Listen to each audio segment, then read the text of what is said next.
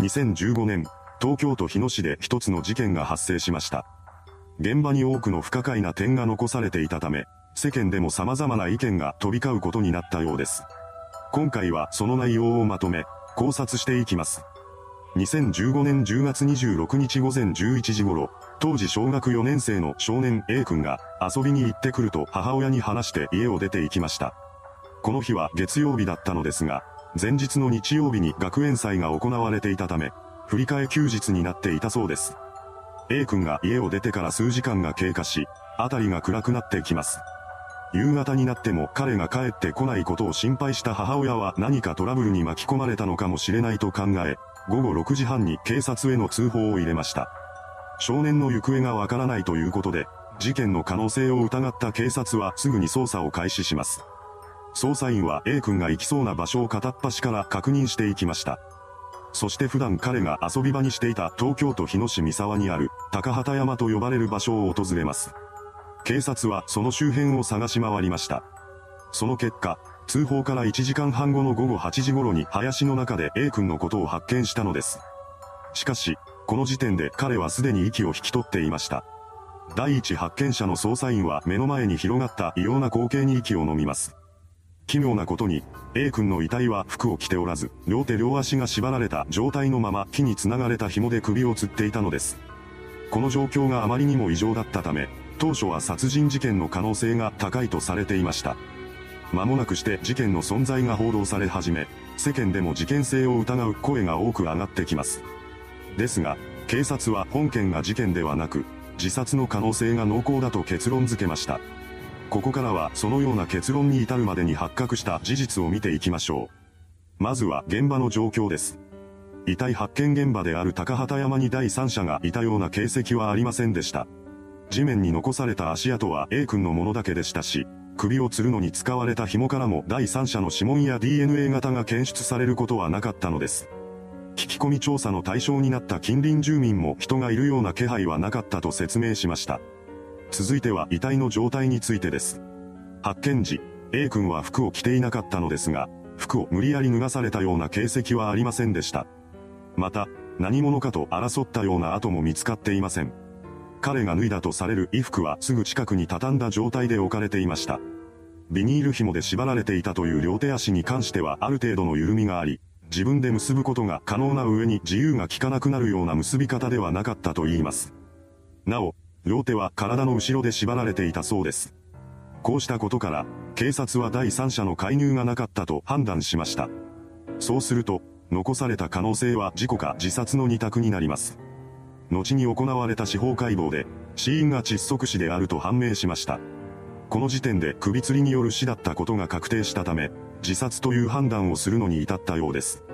しかし、そうした情報が出されてもなお他殺説を疑う声が消えることはありませんでした。それほどまでに遺体発見時の状況が異常だったのです。ここからは他殺説肯定派の意見を踏まえながら様々な可能性を考えていきます。他殺説肯定派の意見として最も多いのは誰の助けも借りずに両手を体の後ろで結ぶことは不可能だというものでした。ですが、これに関してはいくつかの方法があります。まず一つ目は先に紐の両端を結んで輪っかを作ってから手を一本ずつ通すという方法です。紐にはある程度のゆとりがあったということなので、片腕を通してからでも、もう片手をつぼめれば輪っかに通すことはできるでしょう。これ以外の方法として、一旦体の前で手を縛ってから縄跳びの前跳びをするイメージで腕をまたぐというものがあります。体の硬さにもよるとは思いますが、よほど硬くない限りは問題なく実行することができます。パッと思いつくだけでもこれだけの方法がありますので、人の手を借りずに体の後ろで手を結んだ状況を作り出すというのはそう難しいことではないはずです。可能か不可能かという話以外にも、自殺するのに両手足を縛る必要がないという意見があるようですが、これについても考えられる可能性はいくらでもあるでしょう。中でも最もありそうなのは、手を自由にしていたら苦しさに耐えかねて途中で自殺をやめてしまうかもしれないから確実に成功させるために自由を奪ったという説です。ネット上では他人の興味を引くために異常な状況を作り上げたのではないかという説も囁かれています。そもそもの話、本件の真相が他殺か自殺かのいずれかだとも限りません。実はそのどちらでもなく、事故による悲劇だったというパターンも考えられるでしょう。A 君には特殊な趣向があったのではないかということです。実際に、少年の間で意識を失った状態を楽しむ失神ゲームが流行った時代がありますし、首を絞めて意識を失うことに快感を覚える人もいます。そうした危険な趣向や好奇心が生んだ事故だったという可能性もあるのではないでしょうか。続く他殺説肯定派の主張は全裸で自殺するのはおかしいというものです。しかし、それは他殺の場合においても言えるはずです。他殺だったとして、なぜ遺体を全裸にする必要があるのでしょうか。仮に他殺だったとするのなら、犯人は自殺に見せかけるための偽装工作をしたということになります。もしそうならば、事件性を疑わせるような状況をわざわざ作り出したりはしないはずです。現に、発見時の状況が異常だったからこそ他殺説肯定派が現れています。これ以外の主張として、遺書がないのはおかしいというものがあるそうですが、自殺者がみんな遺書を書くとは限りません。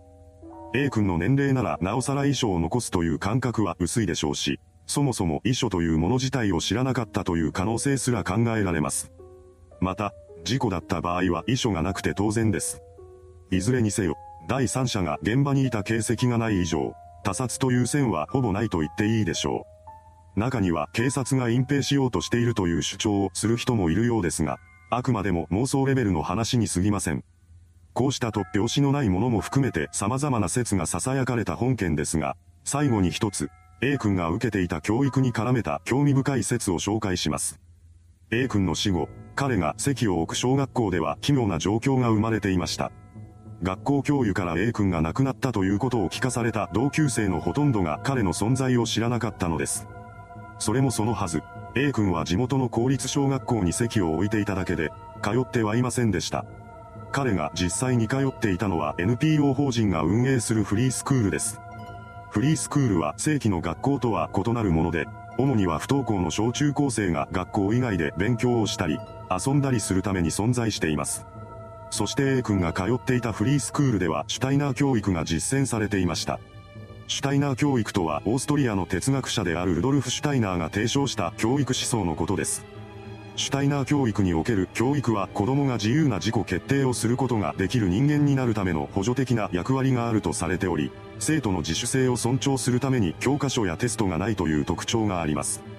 また、シュタイナー教育には哲学的な側面があり、思想や理論はとても壮大です。具体的には、人間の特質を肉体、魂、霊性の3つに分けて考えるなどしています。内容が壮大すぎるが故に全体像を理解することは困難です。A 君が通うフリースクールは最終的に自我と宇宙をつなげることを目的とする教育法をとっていました。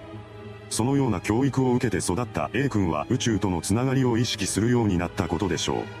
一般的な教育を受けてきた大多数の人には理解できない感覚や価値観が彼にはあったのかもしれません。そんな中で A 君が死と宇宙をつなぎ合わせてしまい、自殺を計画したのではないかという話が囁かれるようになりました。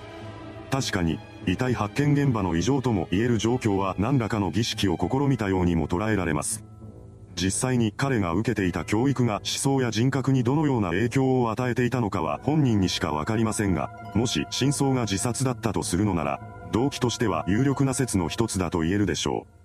少年少女の自殺の原因がいじめや学業不振などといった学校内の問題である場合がよくありますが、A 君がいじめられているという話はなかったそうです。近所では友達と遊ぶ姿も目撃されています。学校の問題以外で原因になりやすいのは家庭内の問題ですが、これに関してもそれらしき情報は確認されていません。とすると、それ以外の原因があったのか、それとも宇宙とのつながりを持とうとしたのか。もちろん、気がつかないところで A 君が何かに悩んでいたというパターンも十分に考えられます。いずれにせよ、A 君が亡くなってしまった時点でもう真相にたどり着くことはできません。いかがでしたでしょうか？奇妙な死を遂げた一人の少年、現場の異常性から当初は殺人事件なのではないかと考えられましたが、捜査の中で第三者の介入がなかったことが明らかにされていきます。その結果、本件はより一層謎を深めることになったのです。死の当日、少年は一体何を思って行動を起こしたのでしょうか。それではご視聴ありがとうございました。